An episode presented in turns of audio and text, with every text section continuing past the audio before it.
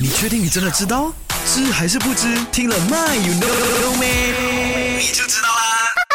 今天的 My You Know Me 的 topic 呢，我相信呢，不管是男的女的都应该要注意一下，到底啊，发际线越高就代表开始秃头吗？Is that true? You know or you don't know? 答案是 No No No。我先来跟你说，发际线的高度呢和秃头呢是没有直接的这个关系的哈。人的这个头发呢生长在皮肤当中的一种微小的器官组织叫做毛囊，一个毛囊长一根头发的。OK，那毛囊长在哪里？那都是天生的。那如果你天生脑门上的这个毛囊呢，都长在了高处的话呢，那自然而然啊，这个发际线就高了咯。但是如果你的这个毛囊呢，本来是很靠近这个眉毛，然后突然间呢越来越高，越来越高，越来越高的话呢，嗯，那你就要小心了哈，因为呢，这个是发际线向后移的现象，向后移的话呢，就代表着你可能会有秃顶、秃头的这个情况发生哈。希望啊，各位男生、女生朋友们呢，千万不要有这个发际线向后移的这个情况发生，OK？